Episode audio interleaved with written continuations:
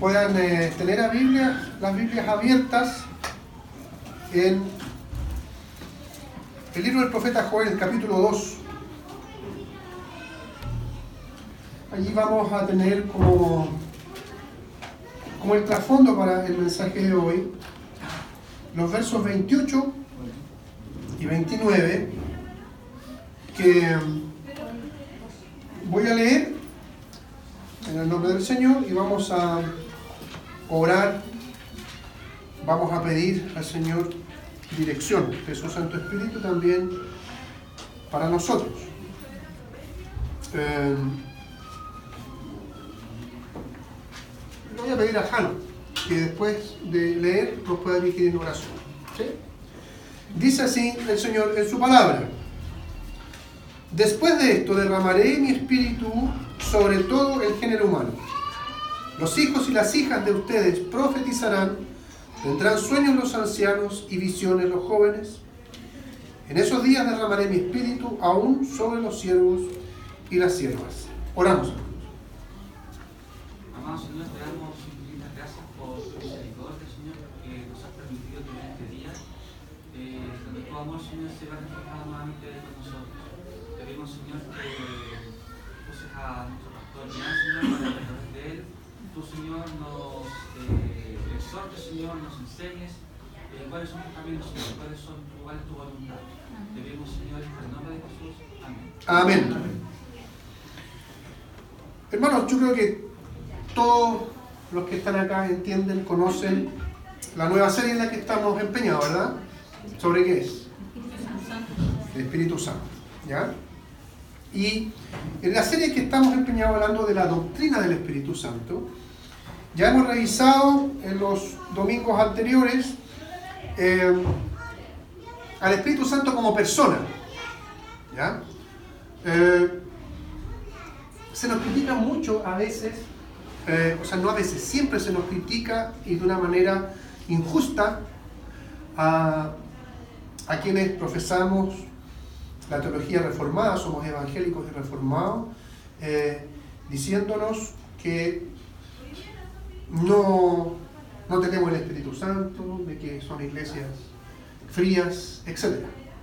Y en cierto modo, yo siento que es injusto, sí, pero en cierto modo, uh, quizás hay algo de razón. ¿En qué? Yo creo que ustedes se han dado cuenta a medida que en estos dos últimos sermones o al inicio de esta serie, hay cosas, porque a mí se me han acercado hermanos, ¿no es cierto? ¿Sabes qué? No, no había puesto atención en esto. Con respecto al Espíritu Santo, con respecto a la doctrina del Espíritu Santo. Quizás lo, que más teníamos eh, interiorizado, ¿verdad? Es que el Espíritu Santo es una de las personas de la Trinidad y por lo tanto es una persona. O sea, no es, no es una fuerza, fue el primer, el primer mensaje, ¿no es cierto? Que no es una fuerza, eh, sino que tiene una personalidad. Y así fue como también revisamos eh, o a través de la palabra, ¿no es cierto?, descubrimos, recordamos que el Espíritu Santo también es parte en la creación misma. Esta persona de la Trinidad eh, tiene una acción creadora dentro de, la, eh, de lo que nosotros conocemos como el mundo, en la formación de él, obrando también de manera soberana, ordenando, fructificando y dando vida. Eso fue lo que pudimos revisar la semana pasada. Hoy vamos a comenzar a revisar, según las Escrituras, la labor, la obra que tiene el Espíritu Santo en la historia de la salvación. Y quizá esto no sea un poco más familiar. Digo que no sea más familiar porque por lo general pensamos en el Espíritu Santo y pensamos en el Espíritu Santo, ¿no es cierto?, en, la obra de la redención, ¿no es cierto?, aplicando esta, esta redención. Pero lo vamos a ver de una manera especial en el Antiguo Testamento. Nos cuesta quizás o nos va a costar pensar en el Espíritu Santo y eso es muy interesante. Pensar en el Espíritu Santo y en su obra de la salvación desde la perspectiva del Antiguo Testamento. Porque díganme si no es verdad esto. Usted piensa en el Espíritu Santo actuando en la obra de la salvación y pensamos en Pentecostés. Y pensamos en todo lo que sucedió de ahí en adelante. En esa promesa que se cumplió en Pentecostés. De hecho, el libro de Joel justamente apuntaba a eso. Y, vamos a darnos cuenta hoy día que el Espíritu Santo no aparece en acción en ese sentido en la obra salvífica en el Nuevo Testamento, sino que también ha actuado desde siempre. ¿ya? Eh, el libro de Joel, o el profeta Joel, eh, hace mención justamente a la espera del derramamiento del Espíritu, eh, pero no solamente él. A, medida que vamos avanzando en el mensaje, vamos a tomar citas de Isaías, del profeta Ezequiel, que también anunciaron lo mismo. Así todo, el profeta Joel es por muchos denominado como el profeta del Espíritu Santo. ¿Ah? Hace mucha mención a esta persona de la Trinidad en este sentido. Si nosotros miramos la Biblia, vamos a entender entonces que el Espíritu Santo no obró exactamente de la misma manera a través de toda la historia de la redención o de la salvación. De hecho, el texto del profeta Joel hace alusión a algo que va a suceder en el futuro y que como nosotros podemos entender se cumplió justamente el día de Pentecostés. Entonces, en cuanto a la redención, podemos hacernos esta pregunta para iniciar. ¿Qué hacía el Espíritu Santo en el tiempo en que aún no aparecía el Mesías encarnado? ¿Qué hacía? ¿Cómo actuaba? ¿Cómo obraba el Espíritu Santo cuando Jesucristo no, o la segunda persona de la Trinidad no se encarnaba? Cuando el verbo aún no se había hecho carne. Es decir, en el Antiguo Testamento, en ese periodo también intertestamentario, ¿qué, ¿qué, estaba haciendo el Espíritu Santo ahí? El Espíritu Santo tenía relación con el hombre. No hay lugar a dudas. El pecado había entrado en la creación. Con la desobediencia, con la caída de Adán. Y con todas las tristes consecuencias que, que vemos hasta el día de hoy, así todo, en un punto de la historia, la maldad se multiplicó a tal grado que Dios soberanamente puso coto a esa maldad con el diluvio. ¿Se acuerdan de ese episodio? ¿Ya? Y así y todo Dios guardó para él unas pocas personas, Noé, sus hijos, sus esposas y la esposa de Noé. Justo antes de eso, hay una declaración con respecto a la relación del Espíritu de Dios con el hombre en general, específicamente referente a la cantidad de años de vida que el ser humano iba a vivir. Sabemos que los hombres fácilmente, en el Antiguo Testamento, muy fácilmente superaban los 200 años. ¿Ya? Eh, Matusalén, ¿cuántos años vivió? 969 años. Y así otros vivieron 900 años fácil. O sea, 200 años era eh, adolescencia. ¿Ah? Pero ¿qué, ¿qué, es lo que hizo justamente en Génesis 6.3? esta, esta cita, eh, que el Señor quisiera poner coto a la vida del hombre. Fue justamente el pecado y la maldad. Y Dios a través del Espíritu Santo se relacionaba con el hombre. Fíjense lo que nos recuerda Génesis 6.3. Eh, mi espíritu no contenderá para siempre con el ser humano. Estoy haciendo a propósito, citando la Reina Valera 1960. La NBI, si ustedes toman la NBI, dice, mi espíritu no permanecerá en el ser humano. es mejor la traducción en este caso, no solamente de la 60, sino que otras como Dios habla hoy incluso, hacen eh, la traducción como no contenderá o no luchará. Mi espíritu, el Espíritu Santo, el Espíritu de Dios, no contenderá para siempre con el ser humano. Por eso vivirá solamente 120 años. De, ahí en adelante ustedes, es evidente eh, porque cuando leen el Perico de los Palotes murió no a los 200, a los 300, a los 400, sino que vivían, ¿no es cierto?, hasta 120 años. Y eso, y eso es, tremendo por un lado de saber que hoy día, ¿no es cierto?, seguimos con ese coto que el Señor puso a la humanidad producto del pecado. Pero lo importante aquí es que dice, no Dios Padre y no Dios Hijo, sino que justamente el Espíritu de Dios el que no iba a luchar, no iba a estar oponiéndose constantemente, porque de hecho lo hacía. Yo voy a poner un coto. Soberanamente, Dios Espíritu Santo obró así y puso coto a los años de vida del ser humano. Nosotros debemos entender que Dios obra de manera común sobre el género humano. A veces y creo que ya lo tienen que haber visto ustedes y haber comprendido en los mensajes anteriores, que el Espíritu del Señor no solamente obra en la redención, sino que en muchas otras, eh, en muchas otras eh, habilidades incluso que tiene el hombre. ¿Ya? Lo vamos a recordar hoy día. Por lo tanto, el Espíritu Santo obra de manera común sobre el género humano. Es lo que algunos teólogos han llamado, y probablemente algunos de ustedes lo han escuchado, eh, lo que se llama la gracia común. ¿Sí? ¿Les suena eso? ¿No es cierto? Él, por ejemplo, hace llover, dice la Biblia, sobre justos e injustos. Y hace salir el sol también sobre justos e injustos. No hay una discriminación. ¿Sí? Esto es, eso es así, así lo hace el Señor. La persona del Espíritu Santo, en su obra común, y también por gracia, a pesar de no habitar en los malvados, permite y hace y obra limitando la maldad del hombre, que fue lo que vimos justamente en esta cita. Mi espíritu no va a contender, por tanto, los hombres no van a vivir más de 120 años. El Espíritu Santo obró en toda la historia de la salvación y hasta el día de hoy. En el Antiguo Testamento se hace evidente limitando la maldad del hombre y además procurando que las acciones de bondad puedan germinar. Porque el hombre intrínsecamente no es bueno. ¿Quién hace que las acciones, ¿no es cierto?, los hechos de bondad puedan germinar es el Espíritu Santo.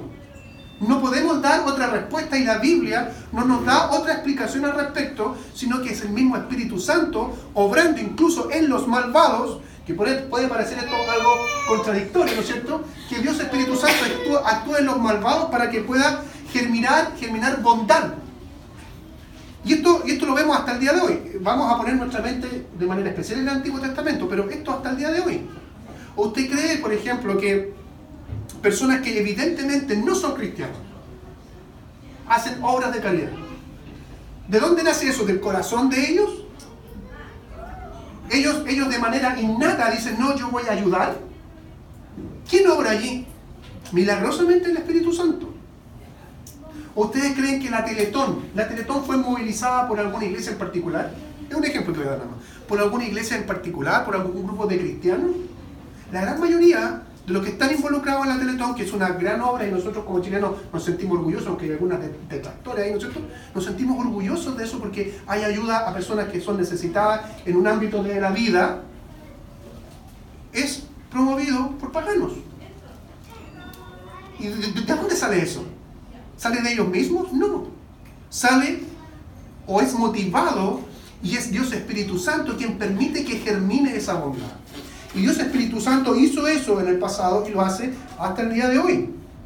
De tal manera que esto puede traer algo de alivio al mundo sumido en pecado. Y eso es lo que hace justamente en este caso que estoy hablando yo de la Teletón. Trae algo de alivio a un grupo de personas, nosotros que tienen problemas eh, físicos en este caso en su vida. Entonces, el meollo del texto, en este caso de Génesis 3 que acabamos de citar, es que los seres humanos llegaron a tener la conciencia tan insensible o tan cauterizada, como dice la escritura, que los impulsos limitadores del espíritu eran desestimados sin tapujos.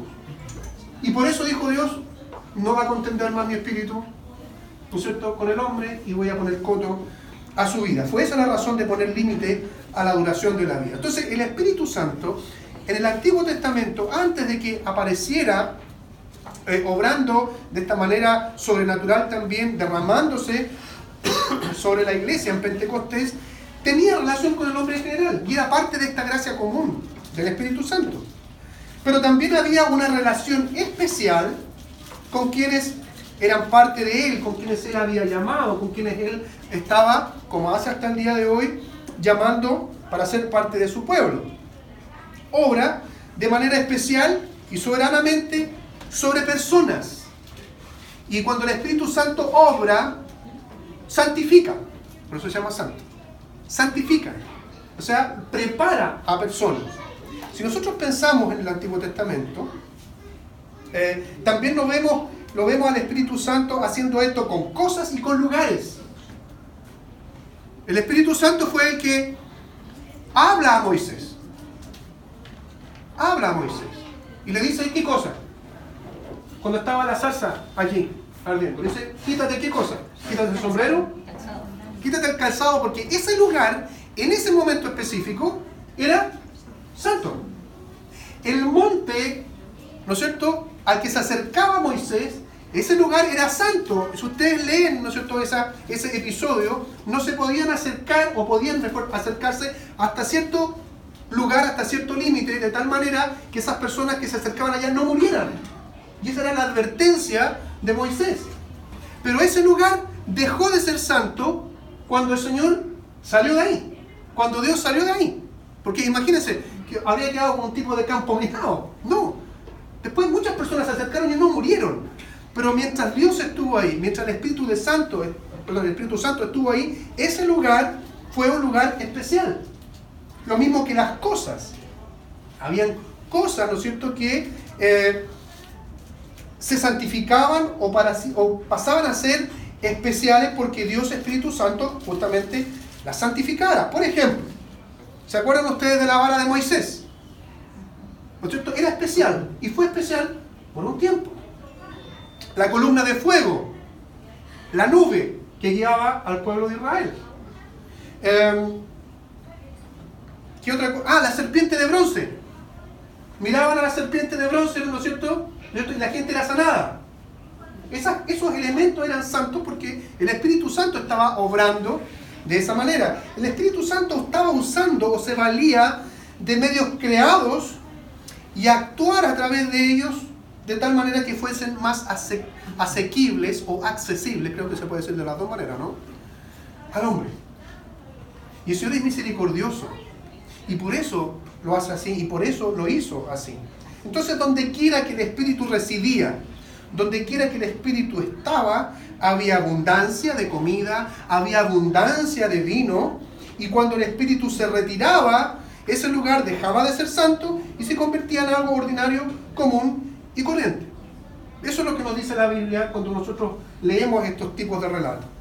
Pero de manera particular, el Espíritu Santo actuó también sobre algunos hombres sobre personas que eran parte del pueblo de Dios. Y lo hizo sobre estas personas para el bien de su propio pueblo, para el bien del pueblo de Israel. Como es el caso de Moisés, como es el caso de Elías, el caso de Eliseo, el caso de Sansón. Sansón oró al Señor y el Espíritu Santo dice, llenó a Sansón y hizo todas esas proezas físicas que él pudo desarrollar en bien del pueblo de Israel. No fue, la fuerza de Sansón no venía de que él entró a un gimnasio, al Pacífico, no. Fue, y lo más probable es que Sansón ni siquiera tuviese esa musculatura que nosotros nos imaginamos o la pintamos. Era un hombre probablemente fornido, alto, qué sé yo, pero tenía esa fuerza, venía del Espíritu Santo. Lo mismo David. El Espíritu Santo, dice, estaba sobre David. Y todos estos hombres fueron importantes como líderes. Pero el Espíritu Santo también obró en personas menos conocidas. Como yo creo que a ustedes no les suena ni por si acaso, ni a mí tampoco me sonaba. Así como, ah, sí, sí, está allí, ¿no es cierto? Eh, Besalel, ¿le suena? A Oliab, quizás más. Tampoco, no leen la Biblia. Fueron dos artesanos. No solamente del arca, sino que de todo lo del tabernáculo en el arca también trabajaron. No en el arca de Noé, ojo, en el arca del testimonio, ¿ah? el arca del pacto. Estos, estos tipos, estos hombres, Besalel y Oliab, fueron los artesanos que guiaron los trabajos del tabernáculo. Ustedes en Éxodo 31 encuentran allí, ¿no es cierto esto? Pero lo que dice Dios de ellos es que el Espíritu Santo obró en ellos de tal manera que tuviesen esas habilidades. O sea, claro, para nosotros nos suena Sansón, Eliseo, Elías, etc. Pero el Espíritu Santo se relacionaba en manera general con el género humano, pero también de manera especial con personas de su pueblo y para el bien de su pueblo, para el bien de Israel.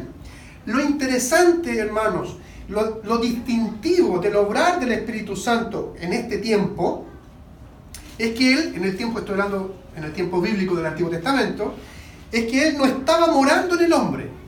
Eso es importante. Porque nosotros entendemos hoy día que el Espíritu Santo mora en nosotros, dentro de nosotros, en la iglesia. O sea, en cada individuo en particular, el Espíritu Santo mora en nosotros. No sucedía eso en el Antiguo Testamento. Vamos a ver en las Escrituras. Sino que estaba sobre ellos, que es distinto. Obraba en ellos, sobre ellos. Había influencia del Espíritu Santo. De manera que eran capacitados para un oficio en particular. Un texto que nos ayuda bastante a entender esto es Números capítulo 11, versos 24 y 29. ¿Cuántos trajeron la Biblia hoy día? ¿Dónde está la Biblia, Mónica? La robó la Romy. Ah, la robó la Romy. ¿Dónde está la Biblia, Romy? Ya antes dije en la escuela bíblica voy a tirar oreja. dije.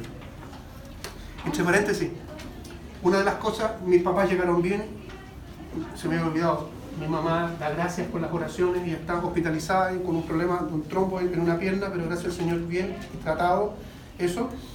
Conversaba con mi papá ayer en una reunión de varones a propósito de la Biblia, este es un paréntesis.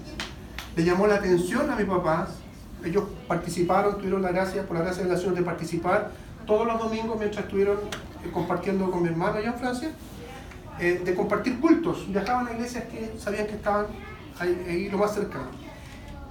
Pero le llamó la atención de que muy pocas personas tenían la Biblia en el culto. Y eso indica lo que lamentablemente está ocurriendo en Europa hace mucho rato, de la infiltración, y hoy día de manera descarada, del liberalismo teológico. La palabra del Señor. Voy a escuchar. Voy a escuchar lo que, lo que se dice allí. Pero la Biblia no está, no la tienen. Y lo que conversábamos en la escuela bíblica de adelante, yo puedo decir que creo en la Biblia. Bueno, de hecho, eh, para muchos en Europa, la gran mayoría, y que se dicen cristianos, solamente la Biblia contiene la palabra del Señor, no es la palabra del Señor. Entonces, por eso, hermanos, es importante, y voy a hacer referencia quizás a eso más adelante, a que nosotros no solamente andemos con la Biblia, especialmente el domingo, especialmente el domingo, sino que podamos abrir la Biblia, podamos consultar la Biblia. Seamos como esos cristianos de Berea. No, hablando de la Berea de allá, no, de Berea, los bereanos. Predicaban, los hermanos de Berea llegaban a sus casas, abrían la Biblia, el Antiguo Testamento, la ley y los profetas. Eso es lo que predicaban los apóstoles. Y veían si realmente lo que estaban predicando, lo que predicó el pastor era de veritas. O estaba blufeando. ¿Ya?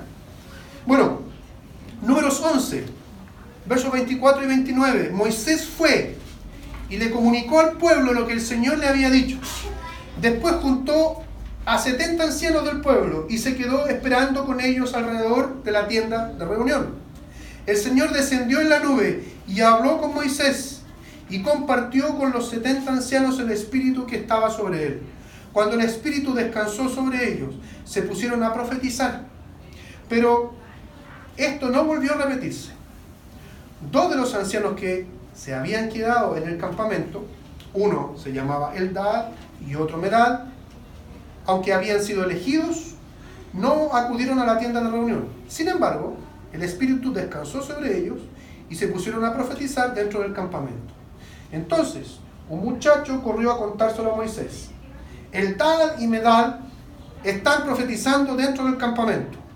Josué, hijo de Nun, uno de los siervos escogidos de Moisés, exclamó, Moisés, Señor mío, deténlos. Pero Moisés le respondió, ¿estás celoso por mí? ¿Cómo quisiera que todo el pueblo del Señor profetizara y que el Señor pusiera su espíritu en todos ellos? Interesante cita. ¿Por qué interesante? En el contexto que nosotros estamos viendo, a propósito de que la diferencia, una de las diferencias que hay entre el Espíritu Santo actuando en el Antiguo Testamento, en todo este periodo, ¿no es cierto?, que actuaba, obraba, trabajaba, y el nuevo es que nos damos cuenta que el, el Espíritu Santo no estaba en las personas. Eso sucedió en el derramamiento del Espíritu en Pentecostés. Aquí se nos da a entender que además de que el Espíritu no estaba en los ancianos que Moisés había llamado para poder trabajar junto con ellos, ni siquiera estaba en Moisés, sino sobre ellos, sobre Moisés. Eso dice el texto, sobre Moisés y sobre los ancianos. Además que a los mismos ancianos se les dio solo una parte del Espíritu que había sobre Moisés. Miren, el Señor descendió en la nube y habló con Moisés y compartió con los ancianos, con los 70 ancianos, el espíritu que estaba sobre él. Cuando el espíritu descansó sobre ellos, se pusieron a profetizar, pero esto no volvió a repetirse. Después, con esos ancianos que no habían acudido a la tienda de la reunión, dice, sin embargo, el espíritu descansó sobre ellos y también profetizaron dentro del campamento. ¿Ya? Entonces, aquí vemos o podemos eh, tener seguridad de que el Espíritu Santo no vivía como vive hoy. Nosotros somos en ese sentido privilegiados. Quienes vivieron, los creyentes, los elegidos en el Antiguo Testamento, no tuvieron ese enorme privilegio que tenemos nosotros.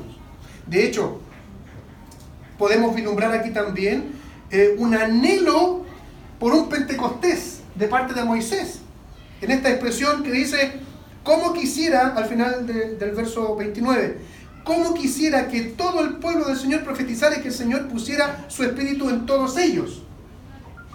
O sea, Moisés, podríamos decir, sin querer queriendo, estaba también profetizando lo que iba a suceder muchos años después.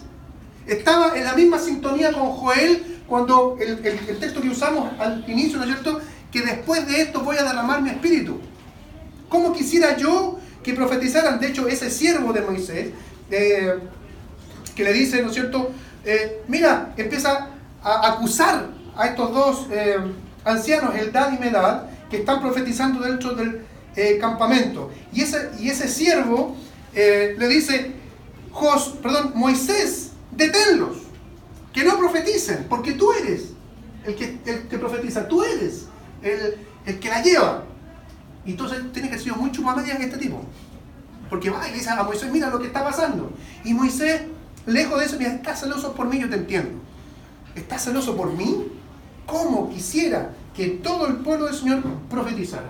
Fíjense, aquí saliéndonos un poquito, de, yéndonos un poquito por la tangente, está Moisés hablando, sin querer queriendo o queriendo, del sacerdocio universal de los creyentes.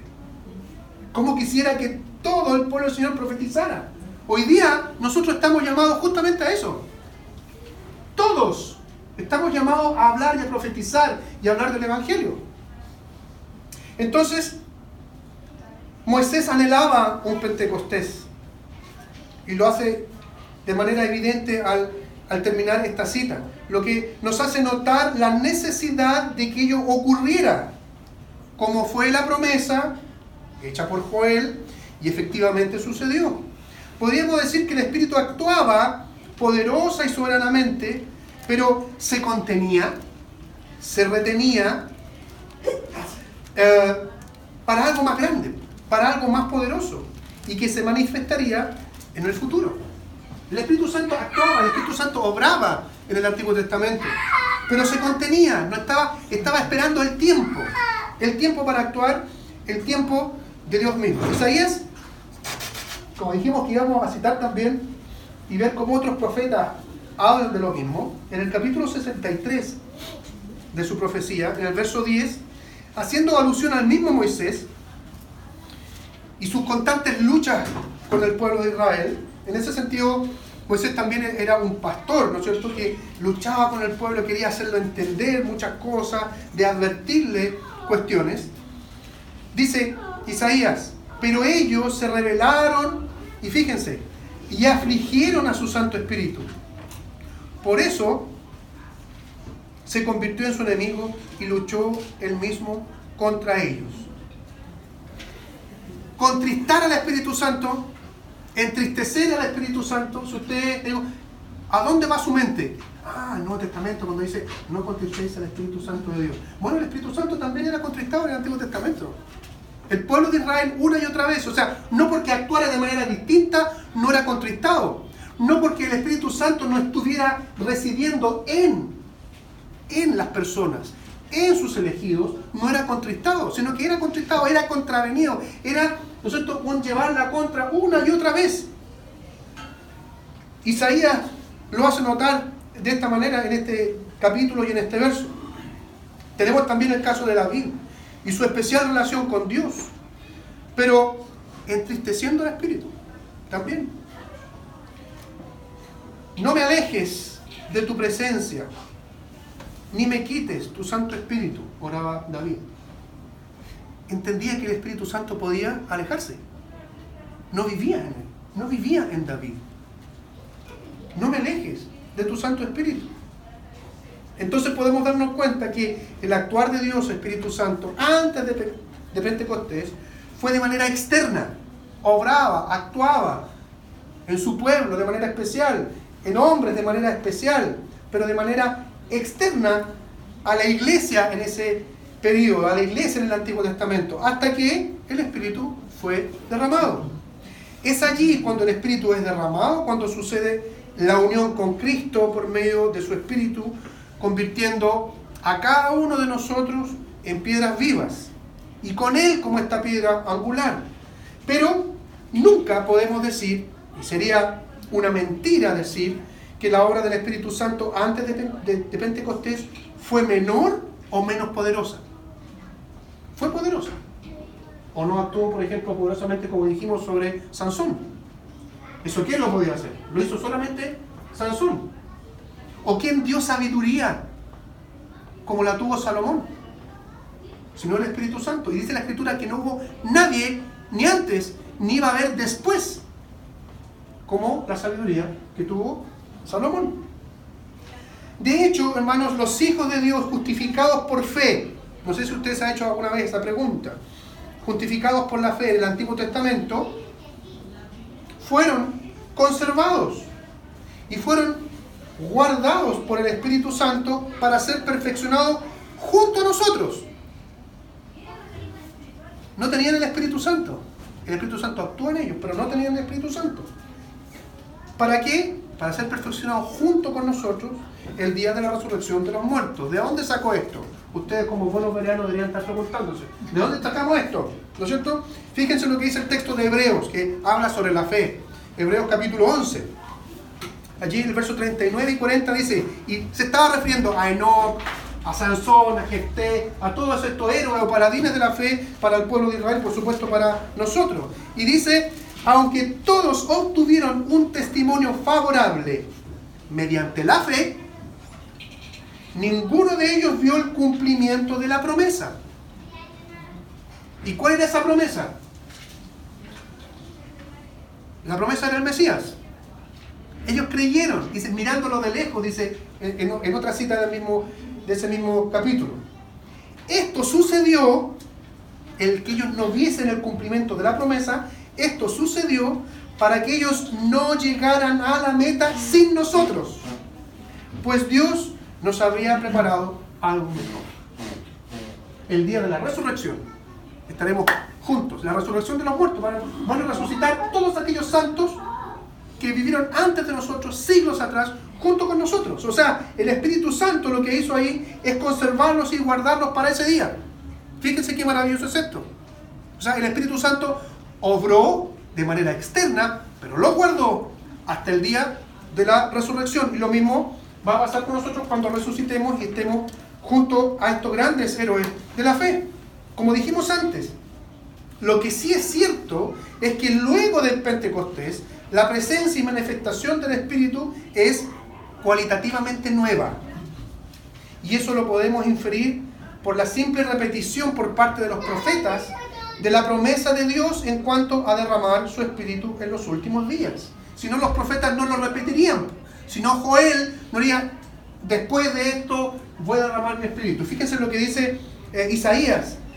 La fortaleza será abandonada, capítulo 32 de Isaías. La fortaleza será abandonada y desamparada la ciudad populosa para siempre, convertidas en cuevas quedarán la ciudadela y la atalaya, convertidas en deleite de asnos, en pastizal de rebaños, hasta que desde lo alto el Espíritu sea derramado sobre nosotros. Entonces el desierto se volverá un campo fértil y el campo fértil se convertirá en bosque.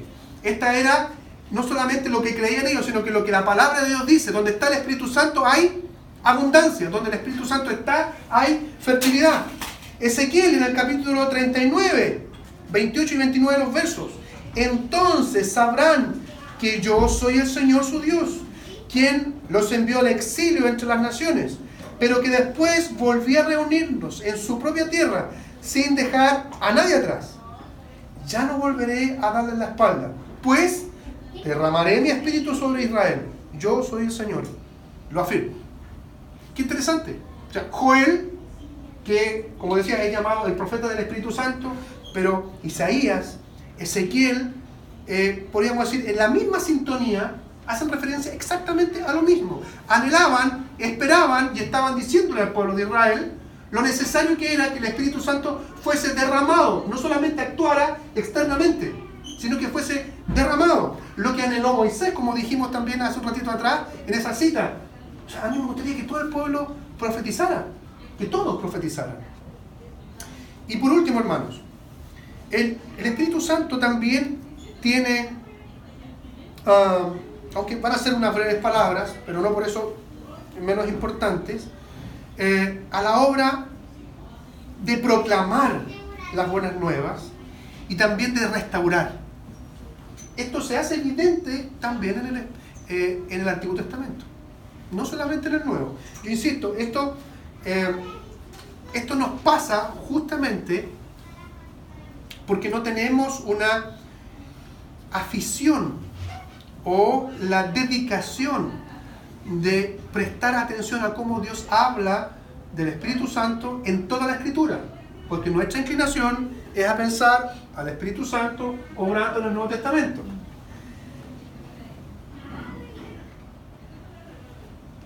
Es común que cuando escuchamos buenas nuevas, cuando escuchamos la palabra evangelio, nuestra mente, como les comentaba, vuele a textos especiales del Nuevo Testamento. Porque nadie generalmente piensa, ay, evangelio, piensa en Génesis.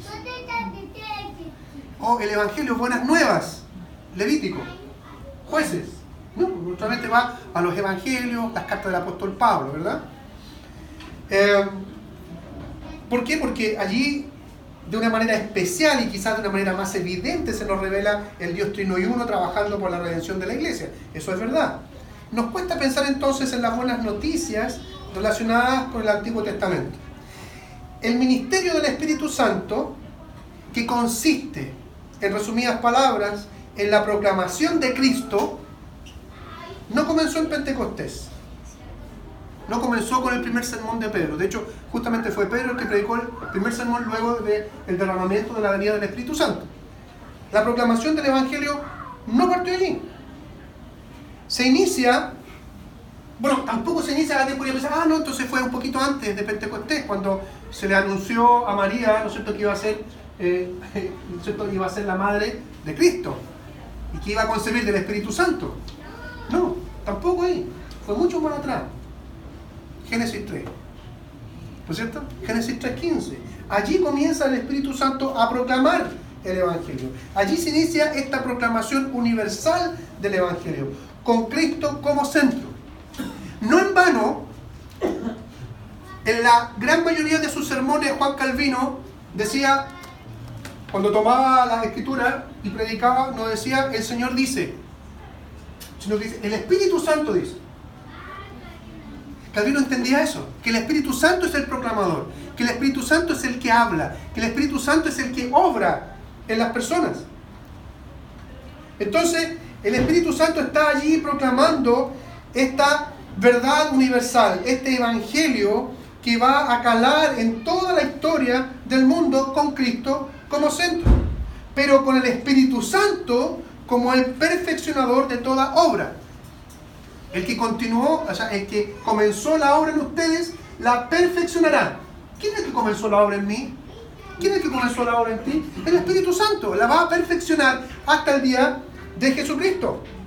Y sabemos que esa obra no está acotada solo al género humano. Eso ya en los primeros dos sermones nos tiene que haber quedado muy claro. Que la obra del Espíritu Santo no es solamente obrando en el hombre como creación, sino que en toda la creación podemos ver al Espíritu Santo actuando y obrando. El Espíritu Santo no obra para destruir la, creación corrompida. y crear otra totalmente nueva, sino que el Espíritu Santo comienza a orar y a trabajar para recuperar esa creación que ha sido dañada. Porque ¿acaso no pudo haber actuado Dios de esa manera? Esto quedó dañado, esto quedó corrompido, arrugo la boca, la tiro, todo de nuevo. ¿No? El Evangelio nos muestra que Dios no hizo eso, que Dios no obró así y que el Espíritu Santo tampoco obra así, sino que quiere recuperar algo que está dañado, restaurar algo que está dañado. Y en eso estamos empeñados también nosotros y nosotros estamos incluidos en esa obra. Esta será la tarea que todos esperamos ver concluida en la consumación de todas las cosas a las que se refiere el Espíritu cuando habla por medio del apóstol Pablo escribiendo a la iglesia en Roma. La creación aguarda con ansiedad la revelación de los hijos de Dios, porque la creación toda fue sometida a la frustración. Esto no sucedió por su propia voluntad, sino por la de, del que así lo dispuso. Pero queda la firme esperanza de que la creación misma ha de ser liberada de la corrupción que la esclaviza, para así alcanzar la gloria, la gloriosa, perdón, libertad de los hijos de Dios. Fíjense, queda la firme esperanza de que la creación misma ha de ser liberada de la corrupción.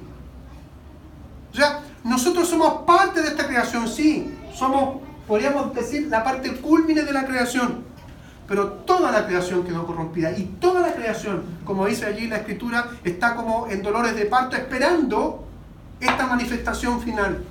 Y el Espíritu Santo será el que esté obrando de manera poderosa, eh, recuperando o terminando de recuperar esta creación que ha sido dañada. Hermanos, nos hemos dado cuenta hoy, por la palabra del Señor, no solamente por el profeta Joel, sino que en palabras proféticas de Moisés, en palabras de Isaías, en palabras de Ezequiel, que el Espíritu Santo obró de manera poderosa, sigue obrando de manera poderosa hoy, pero antaño, ¿no es cierto? No, el Espíritu no obró dentro de las personas, sino que fue de manera externa. Hoy día, de manera particular y especial, vive en nosotros. Y eso es algo tremendamente, de una tremenda bendición. Cuando usted peca contra el Señor. No es usted el que se da cuenta que ha pecado contra el Señor, es el Espíritu Santo, quien, como usamos esta palabra, ¿no es cierto?, eh, tan rara, y muchos la, la dicen mal también a mi venganza, redarguye. ¿Han escuchado cuando el hermano, no, si el Señor me redargulló? me redargulló el Señor, ¿no? No, me redargulló. O me hizo ver, me convenció de pecado. Eso es redarguir. Eso no es obra suya. Eso es obra de Dios Espíritu Santo, pero ahora actuando en usted. No como en el caso de Saúl, que el Espíritu Santo se fue de Saúl. Y fue, ¿no es cierto?, no a morar, sino que a orar en David, porque había sido, ¿no es cierto?, el elegido de Dios para seguir. ¿No es cierto? Y había sido, como ya Dios lo había prometido, de la tribu de Judá. El Espíritu Santo mora en nosotros. No significa eso que el Espíritu Santo no obró poderosamente en el Antiguo Testamento, antaño no obró poderosamente ¿sí? sigue obrando poderosamente hoy día, pero de una manera particular, distinta, cualitativamente nueva en ese sentido. Y por eso también tenemos que dar gracias a nuestro Dios y Señor. Oramos.